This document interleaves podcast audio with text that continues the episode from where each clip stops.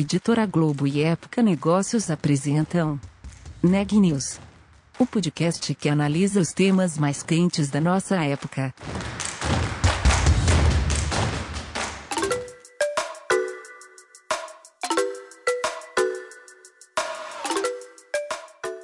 Olá, meu nome é Carolina Unzelt e sou repórter da Época Negócios. Seja bem-vindo a mais um episódio do Neg News, nosso podcast sobre os impactos da pandemia do coronavírus na economia e nas empresas. Bom, o senso comum pode apontar que startups, como geralmente são focadas em tecnologia e mais ágeis, tiveram de se adaptar menos durante a crise da pandemia.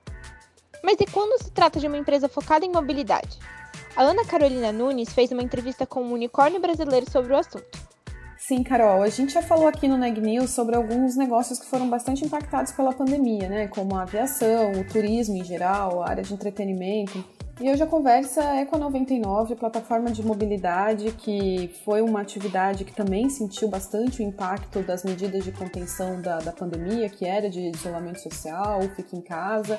É, na 99, a plataforma viu reduzir em 70% as atividades, as, as operações né, de, de serviço de transporte. E quem falou comigo foi o Davi Miak, ele é diretor-geral de operações e produtos da 99, e ele contou justamente sobre quais foram as iniciativas da plataforma nesse período. Foram muitos lançamentos de serviços, como opções mais acessíveis de transporte. Ele falou que o foco era os trabalhadores que precisavam se deslocar, mas queriam ter menos risco de contágio do que no transporte público. Ou então o serviço de entrega de pacotes também, que não precisa a pessoa ir lá entregar, ela pode enviar para um motorista. E eles lançaram até mesmo uma carteira digital nesse período. E teve ainda incorporações de tecnologia, como inteligência artificial para reconhecimento de uso de máscara e de realidade aumentada para facilitar a localização de passageiros pelos motoristas.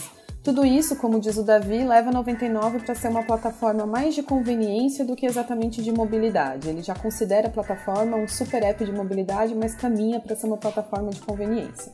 Vamos ouvir a entrevista completa. Bom dia, obrigada pela sua participação do NEG News. Hoje a gente vai falar com a 99, como a pandemia impactou os negócios, né? Afetou diretamente a mobilidade urbana, então imagino que mais ainda os aplicativos de transporte compartilhado, como é o negócio da 99. E ainda assim, vocês tiveram uma série de novidades ano passado, mas antes da gente falar dessas novidades, eu queria que você contasse um pouco, então, Davi, qual foi esse impacto da pandemia na operação de vocês? Claro. E, Ana, poxa, em primeiro lugar, muito obrigado aí pelo convite, né? E esse ano foi muito atípico, com certeza muito diferente do que qualquer um de nós estava uh, esperando. E para o nosso setor, que é de mobilidade, foi muito, muito impactante. Né? É, de certa forma, aqui na 99, a gente estava um pouco mais preparado. Por quê? Porque nós fazemos parte da Didi, né, que é uma empresa global que tem o seu maior mercado na China.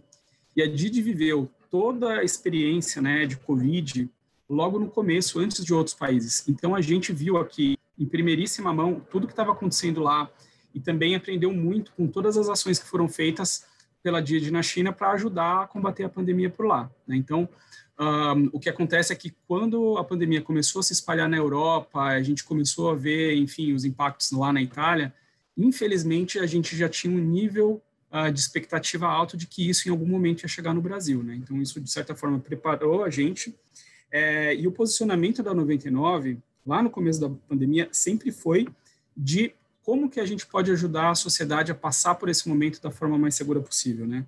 Logo no começo, a, a gente foi uma das primeiras empresas no Brasil a fazer parte de um movimento chamado Distância Salva, né? Um coletivo de empresas. E pode até parecer meio contraintuitivo, né? Mas você abriu o aplicativo da 99, que é um aplicativo de mobilidade, tinha um pop-up enorme ali falando, olha, se você puder, fique em casa. Então, a gente realmente incentivou o isolamento social. É, mas uma coisa, Ana, que a gente percebeu, né, que hoje, olhando para trás, é óbvio, mas naquele momento em que era tudo novo, né, foi um tipo de Black Swan, não sei quantos vocês estão acostumados aí, né, com esse termo aí do evento super improvável, né, ninguém sabia exatamente o que estava acontecendo.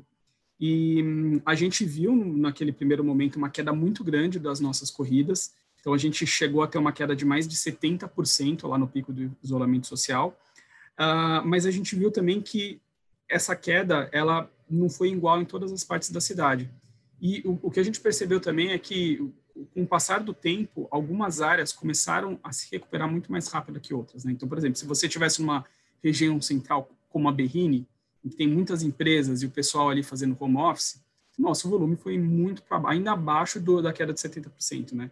Já em regiões periféricas, o que a gente viu é que os volumes de corrida começaram a se recuperar muito mais rápido, né? E a gente hoje tem pesquisas mostrando isso, né? Então a gente fez pesquisas que mostram que nas áreas periféricas, né, é, 20% das pessoas não conseguiram fazer quarentena de nenhum dia, simplesmente não pararam em nenhum momento.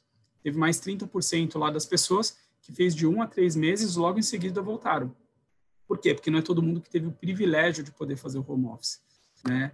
E talvez, enfim, quem que continuou, né, são grandes empresas multinacionais ou empresas com DNA digital. A maior parte dos brasileiros teve que voltar. E aí o que, que aconteceu? A 99 passou a ser uma alternativa né, é, muito segura e também acessível. Então, a 99 sempre focou muito nessa questão uh, de ter preços acessíveis e, pelo fato da gente ter aprendido com a Didi, a gente logo no começo investiu muito dinheiro e energia a trazer soluções para redução do risco de contágio. Né? E a gente sabe também por pesquisas que o quê? Mais de 60% das pessoas das regiões periféricas não têm o um carro próprio. Então, quando eles voltaram, eles voltaram para ônibus. Não sei se você e o pessoal do podcast se lembram de uma imagem que viralizou, né? De, enfim, uma pessoa da periferia voltando para um ônibus lotado, todo mundo de máscara, mas tinha 60 pessoas lá dentro, né? E aí a gente, com uma série de protocolos de redução de risco de contágio, artificial intelligence para ver se o motorista estava usando máscara, é, distribuição de álcool gel, de um monte de coisa, né? Nem vou listar agora, depois a gente pode entrar nos detalhes. É, a gente é uma opção, passou a ser uma opção assim muito mais uh, segura do ponto de vista de contaminação. Né? Então, isso ajudou muito a gente. E o que acontece é que já em setembro do ano passado, a gente recuperou 100% dos patamares de corrida do pré-Covid, né? Dessa queda aí de mais de 70 que a gente teve no começo do ano. Muito por causa dessa estratégia, mas também pelo lançamento de vários produtos que ajudaram a gente ser ainda mais acessível. Né? Então isso, assim, um resumão foi um pouco do que aconteceu aí durante o nosso ano. E Davi, falando então desses lançamentos, né, desses serviços, você falou muito aí em segurança. É, algum deles fala de segurança, né, uma funcionalidade voltada para a segurança, teve realidade aumentada, teve integração com o Google Street View. É, isso também vocês divulgaram que era parte da demanda dos usuários, né? Quais dessas soluções vêm dessa demanda dos dos clientes de vocês, como tem sido a adesão disso, como tem sido o feedback, até porque vocês foram é, disponibilizando essas funcionalidades de forma escalonada pelo Brasil, né? Como é que está o status disso agora? É, então, falando um pouco né, sobre essa questão de trazer inovações, e, e quando eu falo de inovação para a gente, um, a gente pensa sempre em inovações que importam para a realidade dos brasileiros. Né? Então, ainda mais um momento de urgência da pandemia, é, não é a prioridade a gente falar ah, o que vai acontecer em 2040 com as emissões de carbono ou o, o, carro autônomo voador. Gente, isso não é uma prioridade, né? é uma distração. Então, a gente focou realmente em ser pragmático e trazer soluções de impacto para a vida dos brasileiros e ajudar as pessoas a passarem para a pandemia. E, e, e, a gente acredita muito né, nessa ideia de tecnologia é, global uh, para resolver problemas reais das pessoas. Então, como que a gente faz isso? Ouvindo as pessoas, obviamente, e hum, a gente tem um processo contínuo, né, óbvio, de pesquisa, de focus group, de falar com as pessoas, né, de entender se as funcionalidades que a gente está trazendo fazem sentido ou não. E, e, e, aqui, falando assim de um nível mais macro, né, esse ano uh, que passou, a gente focou muito os nossos investimentos em duas áreas, que é a área um, ah, de acesso do ponto de vista financeiro e também de segurança. Então, no ano passado a gente fez um investimento de 157 milhões de reais, né, 90 em novos produtos e o resto foi dividido entre segurança, digamos assim, física, né, contra a violência, por exemplo, e em, que foram 35 milhões de reais e todo o resto, são mais de 30 milhões, foi realmente para o combate ao COVID-19, né? Então, um, e, e, uma coisa interessante, assim, no começo do ano a gente não tinha a perspectiva de fazer um investimento tão grande mas no meio da pandemia a gente resolveu acelerar. Né? Então isso, enfim, foi foi foi uma decisão por quê, né? É, porque a gente viu que existia essa necessidade E a gente queria criar soluções que eram mais seguras, mas também acessíveis de um ponto de vista estrutural. Uma coisa é você dar um desconto de 20% no fim de semana. Isso ajuda a pessoa no fim de semana, mas não muda a vida de ninguém. Outra coisa é você trazer produtos que, de forma estrutural, são até 20% mais baratos ou 30%. Né? Então, falando um pouco do que, que a gente lançou. É, a gente lançou, por exemplo, o 99 Poupa, que é uma categoria né, que tem preços mais baixos fora do horário de pico, pode chegar até a 30% mais barato do que o pop, e de novo, isso não é uma promoção, é uma característica do produto de forma indefinida. Então, as pessoas que têm flexibilidade para, em vez de ir no horário de pico e, por exemplo, três e meia da tarde, elas têm um preço que é muito mais baixo. E isso ajuda de duas formas. Ajuda as pessoas que já estão impactadas, né, pela redução, por exemplo, do, enfim, das finanças pessoais, é, a poder pegar um, um carro por aplicativo que talvez elas não tivessem o dinheiro e ajuda o motorista. Por quê? Porque durante aquele período de pandemia, talvez essa corrida jamais acontecesse. Então a gente ajudou também, né? Imagina, uma queda de 70% no pico impactou demais os nossos motoristas parceiros. Então a gente procurou também trazer soluções que ajudassem eles a fazerem mais corridas e sustentar a, a renda, né? Então a gente sabe, por exemplo, nesse produto já depois de lançado com análises, que os motoristas que, têm que optam por, por pegar essas corridas têm um aumento de até 17% da, do rendimento. Por quê? Porque eles têm um número de corridas maiores. Né? Então, esse é um produto que ajudou ba bastante. A gente lançou um outro produto chamado 99 Entrega. No começo era realmente para quê? Para as pessoas que, em vez de ir na casa de alguém, né, pudesse e quisessem levar um produto, pudessem mandar através dos nossos carros, né? Isso pensando um pouco no isolamento social e, ao mesmo tempo, em gerar corridas que tivessem um perfil de risco de contágio basicamente nulo para os nossos motoristas. Né? Depois a gente lançou também um, eh, a, a, nossa carteira digital, 99Pay, né? e aí a ideia também tem um impacto também, por quê? Porque até então, mais 50% das nossas corridas eram pagas em dinheiro. E óbvio, você dá um dinheiro de uma mão para outra, isso acaba sendo uma coisa com risco de contágio maior. Então, a carteira digital ajuda também a digitalizar parte desses uh, pagamentos e reduzir a necessidade de manuseio da, das notas. Né? Então, esse foi outro produto que a gente lançou. A gente lançou 99 Compartilha, que é limitado até uma pessoa, e isso reduz até 50% o preço das corridas. Né? Então, de novo, uma solução para dar acesso às pessoas que talvez só pudessem ir num transporte de massa com 50 pessoas lá dentro. É, e a gente também lançou no final do ano a nossa solução de 99 carona, que é um passageiro dando carona para outro passageiro. Então, mais um produto, né, que ajuda, uh, digamos assim, a ter um, um, um preço muito mais acessível para as pessoas. E, finalmente, outro produto que a gente lançou foi a solução em WhatsApp.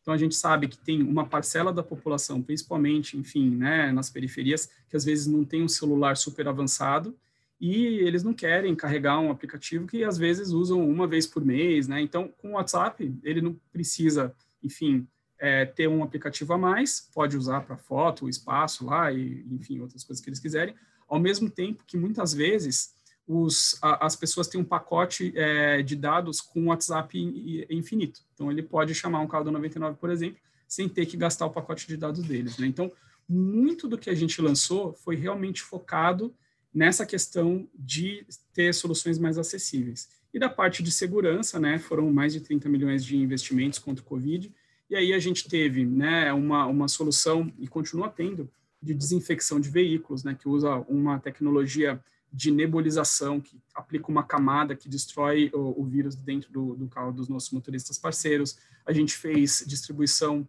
uh, de álcool gel, uh, comprou mais de 500 mil máscaras, a gente fez instalação e continua fazendo, né, de, de que a gente chama barreira de proteção, aquele pla, é, é, a gente chama de plastic shield, né, um escudo que separa o motorista do passageiro, uh, enfim, e fora a nossa tecnologia de artificial intelligence, né, na verdade foi uma das dessas que a gente falou da Didi, né, a Didi foi a pioneira, foi a primeira no mundo que lançou isso lá em janeiro, né, as outras empresas mundialmente depois se inspiraram e trouxeram isso também, para garantir que o motorista está usando máscara, então todos os dias tem essa verificação por AI para ver se ele está usando, né. Fora vários protocolos, né, de educação do passageiro e motorista, para eles se sentarem no lado oposto do carro, abrir a janela, e a gente contou com uma consultoria do Sírio Libanês para homologar esses processos. Né? Então, com isso tudo, a gente realmente acredita e, e, tem certeza, na verdade, que a gente reduz muito o risco de contágio. Com certeza não é zero, mas, enfim, é, a gente tem certeza de que essas ações elas têm um impacto real, né? Então, isso ajudou muito a gente a se posicionar como essa empresa que está próxima das pessoas, trazendo inovação que importa, e fomos reconhecidos aí com, puxa, esse foi um ano em que a 99 ganhou em relevância no mercado, né? Ganhou market share, ganhou, enfim, visibilidade na imprensa, e a gente continua seguindo com essas parcerias com os governos daqui para frente. E, Davi, você já citou aí a, a, carteira né, digital 99Pay, que foi outro lançamento do ano passado, até com rendimento. É, tem a plataforma de entregas que você comentou, tem food, tem o lançamento da loja. Eu queria saber se esses lançamentos indicam que a empresa tem aí como uma estratégia a longo prazo, futuro próximo, ser um super app, ou pelo menos se expandir além dos serviços de mobilidade compartilhada? Olha, eu acho que esse é um tema super bacana que você trouxe, né? A gente já é um super app de mobilidade. Então, hoje, no nosso aplicativo, tem tudo isso que eu falei, né? Tem o Pop, Táxi, Comfort, todos esses produtos novos, né? E, enfim. E o que a 99 está se transformando é não só em um super app de, de mobilidade, mas também em um super app de conveniência. Então, você comentou muito bem, né? A gente está trazendo food, a gente tem uh, também, né, Pay, e apesar de, óbvio, a gente não poder falar os nossos segredos, é, lembrando que o conceito de super app nasceu na China. Né? E a Didi é uma empresa, enfim, uh, que a gente está aprendendo, digamos assim, direto da fonte sobre todas as inovações que estão acontecendo em digital consumer por lá, e com certeza é uma fonte de inspiração muito forte aqui para o Brasil. Né? A gente acredita que não é só copiar e colar o que tem lá, isso não funciona, mas se inspirar no que está acontecendo e trazer soluções locais para resolver os problemas no Brasil. Né? Mas a gente está indo nesse caminho mesmo de, de ser um parceiro aí da população para melhorar a conveniência de todo mundo. Sim, e já que você falou aí da Didi, da China, e você citou anteriormente assim que o problema, os problemas hoje, as resoluções, as soluções são focadas no imediato, mas eu vou trazer uma, uma coisa mais do futuro, acho, que foi o lançamento da, da Didi do carro elétrico, que é, foi desenhado com dados de, de informações que tem de todas as corridas que são feitas lá, foi pensado para motoristas de carros de, de aplicativo, de, de, de, viagens compartilhadas. Claro que a realidade da China é diferente, como você já falou, não é só copiar e colar, mas dá para se inspirar. Mas, assim, muita gente quis saber na época é, se esses carros serão vistos por aqui em breve, ou seja, se tem alguma previsão. Olha, não posso abrir essas informações, né? Enfim, uh, mas, assim, eu posso falar um pouco sobre esse tema, né? É, isso que você falou montadoras fazendo parcerias com grandes players, no, no caso a Didi, é um tema que eu digo do presente, né? Então, é, para trazer, óbvio, lá na, na China a gente tem uma escala diferente. Por exemplo, recentemente, a, a Didi, a nível global, comemorou um recorde de mais de 60 milhões de corridas em um único dia. Né? Então, olha só a escala que a gente já está. É, e a gente acredita muito né, que essa tendência de longo prazo de substituição do carro próprio por mobilidade como um serviço é uma tendência que veio para ficar e vai se intensificar cada vez mais, né? O que o pessoal chama de um mega trend. Então isso vai acontecer. Você vê a, a gente mesmo aqui quando faz entrevistas, né, de estagiário, analista júnior, gente, o número de pessoas que não tem carro e não quer ter é enorme. Isso na minha geração aí não acontecia, né? E enfim, então a gente vê como isso está se transformando e, e, e trazendo de volta aí para o tema que você falou, né? Qual é a implicação disso? Quando as pessoas não têm mais carro próprio, não significa que acabou o negócio das montadoras. Significa que o cliente passa a ser diferente. Passa a ser os motoristas, né? E aí o que, que acontece? É, existem necessidades que não fazem mais sentido. Então, por exemplo, pra, se você é um motorista de aplicativo e trabalha no perímetro urbano, você não precisa de um carro que acelera de 0 a 100 km por hora em X segundos. Talvez se você comprou um carro e como, enfim, uma pessoa, sei lá, eu, você comprar esse carro, talvez você acha legal, quer correr, etc. Mas, assim, tem um tema de funcionalidade que, que não faz sentido se você considera essa nova realidade. Então, quando a gente fala do D1, né, que é, o, que é esse primeiro carro que foi desenhado para ride-hailing, ele foi é, desenhado considerando essas necessidades do motorista de passageiro. Então, por exemplo, Talvez você não precisa ter um, um, um porta-malas enorme, porque a maior parte das corridas são feitas dentro do perímetro urbano, sem carregar nenhum tipo de, de bagagem ali atrás. Então, você transforma isso em espaço para o passageiro colocar a perna, por exemplo. É, tem uma série de outras coisas pensando no, no, no, conforto do passageiro e do motorista. Né? São exemplos simples, mas se você pensar, eu vejo muito a transformação da indústria nesse sentido, né? se adaptando a esse novo caso de uso e no final, de novo, você vai ter soluções que fazem mais sentido, que têm menos impacto ambiental, né? Enfim, você não precisa do motor ali bombástico para transitar dentro da cidade, né? Então, enfim, eu acho que essa é uma tendência que veio para ficar e se intensificar nos próximos anos. É, parece que essa é a tendência mesmo, né? É, transporte compartilhado, seja público ou, no caso do, dos aplicativos, veículos elétricos, essa coisa dos, das, dos serviços, né? O transporte como serviço, já se fala em moradia como serviço, é realmente uma tendência. E, Davi, você falou do, dos dados, a gente até comentou que esse carro, né? Eu lembro quando divulgaram, é, diz que ele foi desenhado pensando na, na, na coleta de dados que, que foi feita. Essa relação também da a 99 como uma empresa chinesa, como que é a parte de inovação na empresa, como é que vocês trabalham isso para criar esses serviços, esses produtos, é, analisando esses dados colhidos de tantas é, viagens que são feitas? Então, como é que funciona, né? Fala até um pouco aí um, da nossa estrutura. A gente tem um, um, time dentro da minha estrutura de produto chamado Local Innovation and Product, que é, é inovação local em produto. E a gente trabalha junto com os times globais de produto e engenharia que ficam na China e no Silicon Valley. A Didi também tem um, um laboratório chamado Didi Labs, lá no Silicon Valley. Né? Então, é algumas... Mas, enfim, tem toda essa interação com, com esses times. E aí, como funciona? Esse time aqui no Brasil é responsável por fazer pesquisa, então, é qualitativa, quantitativa, por exemplo, focus group, olhar dados transacionais, e com base nisso, a gente faz sugestões de funcionalidades que a gente gostaria de colocar no nosso aplicativo aqui. Ou vice-versa, tem uma ideia que está funcionando muito bem na China, e a gente traz isso e testa no Brasil, de novo, com focus group, com, às vezes até mesmo lança em pequena escala, para ver se isso funciona e faz algumas adaptações. Vou te dar alguns exemplos concretos. Tá? Vou te dar um exemplo do passado lá atrás, muitos anos atrás, quando tinha acontecido logo no começo, né, a, a, aquisição da 99 pela Didi, o nosso aplicativo não permitia você fazer várias paradas. Então, o que, que a gente percebeu? Fez um focus group ali e a pessoa falou, não, eu quero pegar um carro e é, levar os meus filhos na casa da minha mãe, depois eu quero passar na banca de jornal, no banco para sacar dinheiro, eu quero voltar para minha casa. O que, que a gente fez? A gente identificou essa necessidade, viu o impacto e depois trabalhou e já faz alguns anos que na 99 você pode fazer essas paradas. Isso é um exemplo simples. Um exemplo um pouco mais recente, né? A gente acabou de anunciar, foi no final do ano passado, é, o lançamento da nossa solução de Augmented Reality. Né? Então, é uma solução, como é que funciona? Qual que é a ideia aí, tá? O, o, que, que é isso? É você chegar, por exemplo, de uma outra cidade do Brasil, sei lá, Salvador, aqui em São Paulo, você nunca veio na sua vida, vamos, vamos dizer que você chegou no aeroporto de Guarulhos, que é enorme.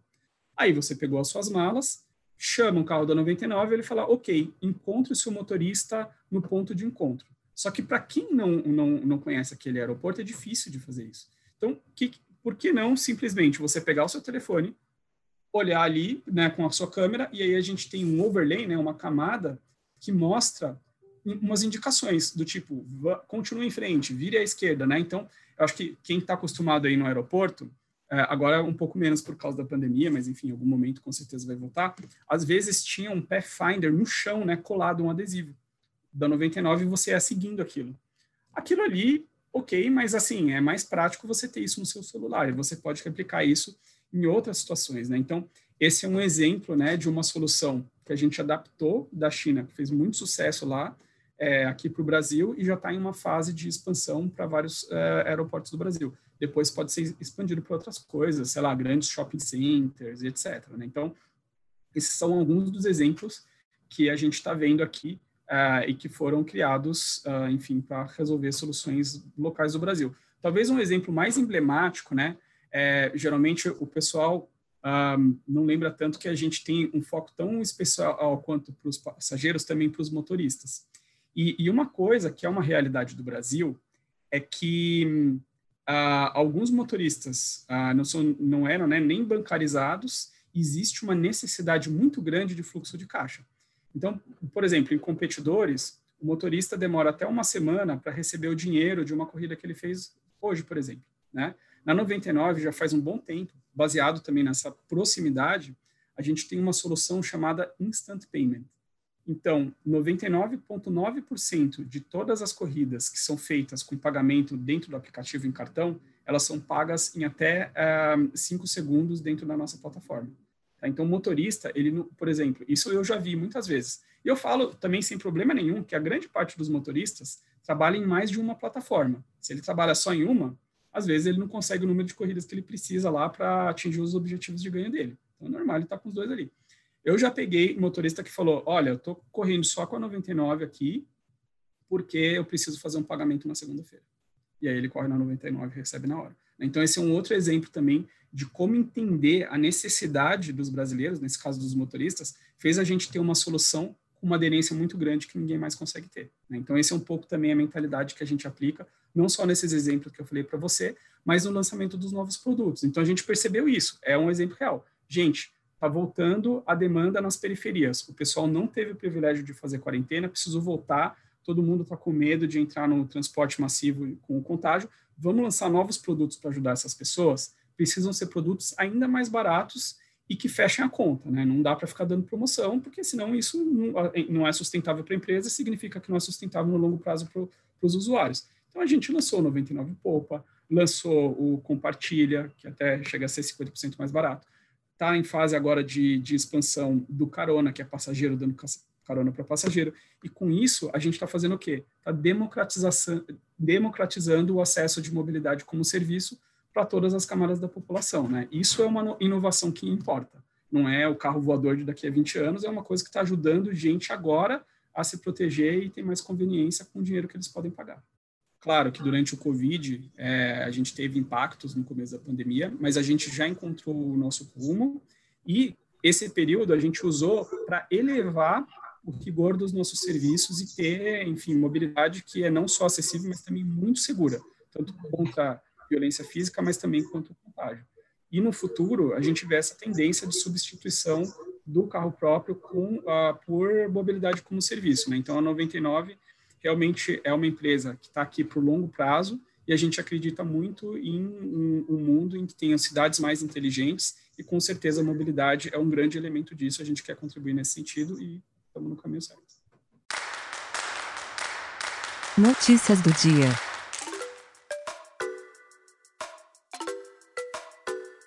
A situação no Amazonas continua crítica. A Secretaria Estadual de Saúde afirmou que a pandemia se agravou no interior do estado e mais oxigênio é necessário para atender os pacientes. Segundo o secretário Marcelo Campelo, aproximadamente 580 pessoas estão na fila, aguardando leitos no estado, e outras 100, em situação mais grave, aguardam vagas em UTIs. Hoje, o ex-ministro da Saúde, Luiz Henrique Mandetta, afirmou que o Brasil pode viver uma mega epidemia se a variante do coronavírus encontrada no Amazonas se espalhar pelo país. Ele afirmou que a transferência de infectados do Amazonas para outros estados, sem os devidos cuidados, pode fazer com que isso aconteça. Nas últimas 24 horas, o Brasil registrou 1.386 mortes em decorrência do novo coronavírus. No mesmo período, foram 61.811 novos casos da doença. Ao total, desde o início da pandemia, foram 9.058.687 infectados, além de 221.547 óbitos no país. As informações são do Conselho Nacional de Secretários de Saúde. O Neg News de hoje fica por aqui. Obrigada por nos acompanhar e até amanhã.